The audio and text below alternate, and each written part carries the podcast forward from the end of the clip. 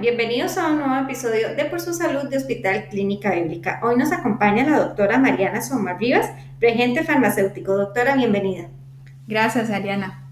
Vamos a hablar acerca de los medicamentos vencidos, doctora. Tal vez para iniciar con este tema, ¿cuánto dura un medicamento después de la fecha de caducidad? Bueno, el tiempo en que el medicamento se puede garantizar que es este, estable, que es efectivo y que es seguro, sería hasta el día que diga la fecha en el, en el blister del medicamento. Posterior a eso, perdería sus características. Doctora, pero ¿qué pasa si, por ejemplo, yo tengo una, un blister o, o algún medicamento que venga en, en, frasco y demás y no viene la fecha de caducidad? Bueno, el frasco debería tenerlo o el blister, solamente que se hubiera recortado en otra área y no se viera o que el, el frasco también se lo borraran. En ese caso, lo ideal sería preguntar dónde lo compró, ¿verdad? Si fue hace pocos días, ellos tienen que tener el mismo lote. Por lo general el lote viene a, la par de la fecha de vencimiento y con ese se le puede dar trazabilidad. En caso de que hubiera sido hace varios días, se recomienda mejor desechar el medicamento. Doctora, entonces, ¿cuál es la manera correcta de desechar un medicamento vencido?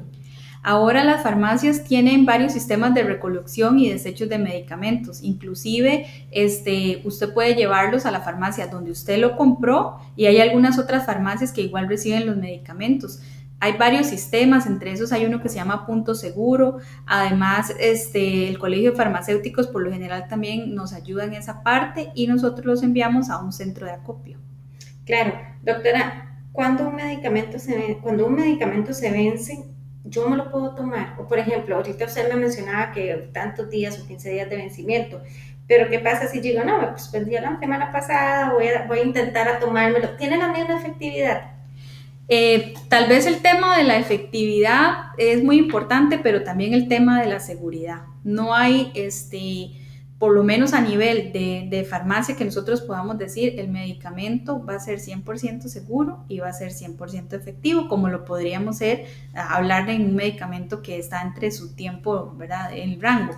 Lo ideal en ese caso es solamente si uno estuviera, por decirlo así, muy perdido allá, en casi que en la selva y no hubiera otra opción y ¿verdad? Y es lo que andamos en el bolso, como algo así cuando estamos en una situación especial, pero no se recomiendan por ni la farmacia ni las, ni las compañías farmacéuticas. Sí, tiene que ser un caso extremo y también las personas tienen que tener calma, que si se tomaron el medicamento, no es que tienen que salir corriendo al Centro Nacional de Intoxicaciones, pueden llamar a la farmacia y uno puede revisar en el medicamento este, si habla sobre alguna extensión de, por los efectos adversos más que todo. Justo eso le iba a preguntar, doctora, ¿qué cuidados debe tener una persona cuando se toma el medicamento vencido o por ejemplo que no se dio cuenta y se lo tomó?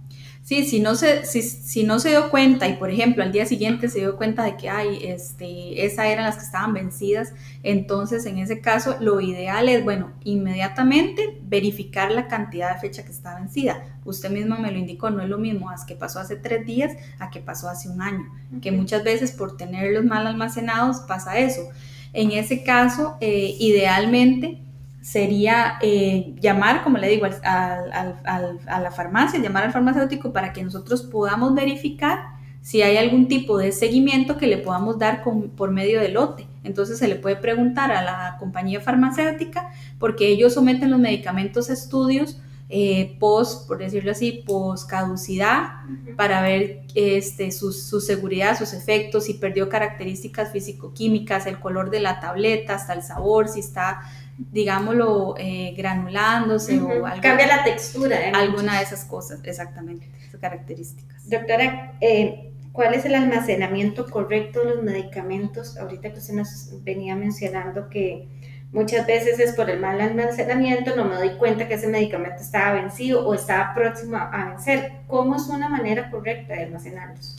Bueno, creo que la parte como más importante que deberíamos pensar es que no deberíamos tener en la casa gran almacenamiento de medicamentos porque todos los que nos mandan deberíamos usarlos a según la necesidad. ¿Eso qué significa? Que si yo no lo estoy usando, no estoy cumpliendo con la adherencia a ese medicamento. Entonces, al tener un incumplimiento, voy a tener no los resultados adecuados de esa medicación. Por lo tanto, a mí me quedarían, digamos, medicamentos sobrantes solamente en caso de que eh, un médico me suspenda un tratamiento, de que yo comprara además porque vamos a ir a un paseo y quiero llevar un antialérgico, quiero llevar eh, algo para el, el, dolor.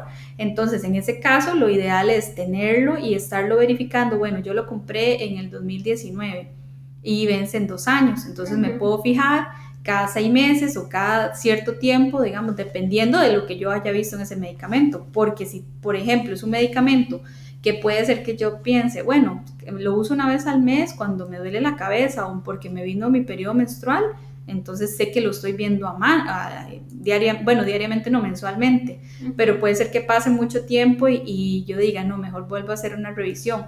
Eso sí sería como un botiquín. Y en caso del resto de los medicamentos, desde que nos salen de la farmacia, tienen que ir con la fecha correcta, ¿verdad? Claro, doctor, y cuando son medicamentos en suspensión, bueno, eso quiere decir en jarabe que me sobra tal vez un poquito de jarabe o me sobra tal vez un poquito de antibiótico, ¿esto se puede volver a utilizar? Los antibióticos pierden su estabilidad por lo general después de 7 a 14 días, ya sea que estén en refrigeración o no, entonces deberíamos desecharlos. Igual los antibióticos no se desechan por el tubo, ¿verdad?, de lavamanos, porque son antibióticos y van a ir a matar, por decir así, las bacterias del medio ambiente y otros animalitos y microorganismos. Este, entonces estos se pueden llevar y desecharlos igual como habíamos comentado en, en, la farmacia. Eh, pero los otros productos, digamos, un, digamos que un antialérgico en suspensión o eh, un acetaminofén, idealmente pasa lo siguiente, el producto muchas veces es muy azucarado, entonces a veces se pone como un poquito eh, muy espeso, pierde alguna característica, cambia su sabor y ya al paciente no le va a agradar o hasta se podría llenar de hormigas. En ese caso ahí habría que medir el tiempo. Si es un niño que es, por ejemplo, muy alérgico y lo usa, no sé, por las noches o de vez en cuando, cuando tiene un periodo de, de alguna irritación, lo podría seguir utilizando ahí mensualmente. Pero si no y lo va a usar hasta nueve meses, diez meses después, no se garantiza como que esté muy bueno. Y más por la manipulación, si no usaron cucharas o jeringas limpias, todo eso puede... O si no está a una temperatura ambiente. O contaminación cruzada y de todo.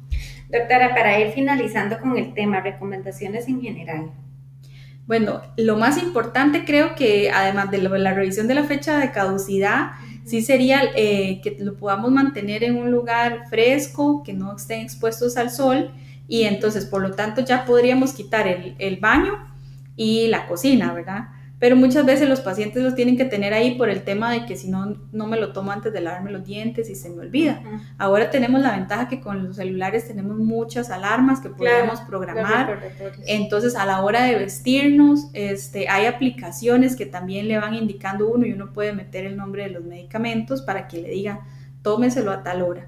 Entonces eso sería como de las, digamos, recomendaciones para por lo menos la conservación. Doctora, muchísimas gracias por la participación. Gracias a usted, Ari. Eh, le recordamos que es de la doctora Mariana Somarría, regente farmacéutico en Hospital Clínica Bíblica Santana. Si usted desea que la doctora hable o converse sobre otros temas de su interés, pueden escribirnos a podcast.clinicabiblica.com. Muchas gracias y nos escuchamos.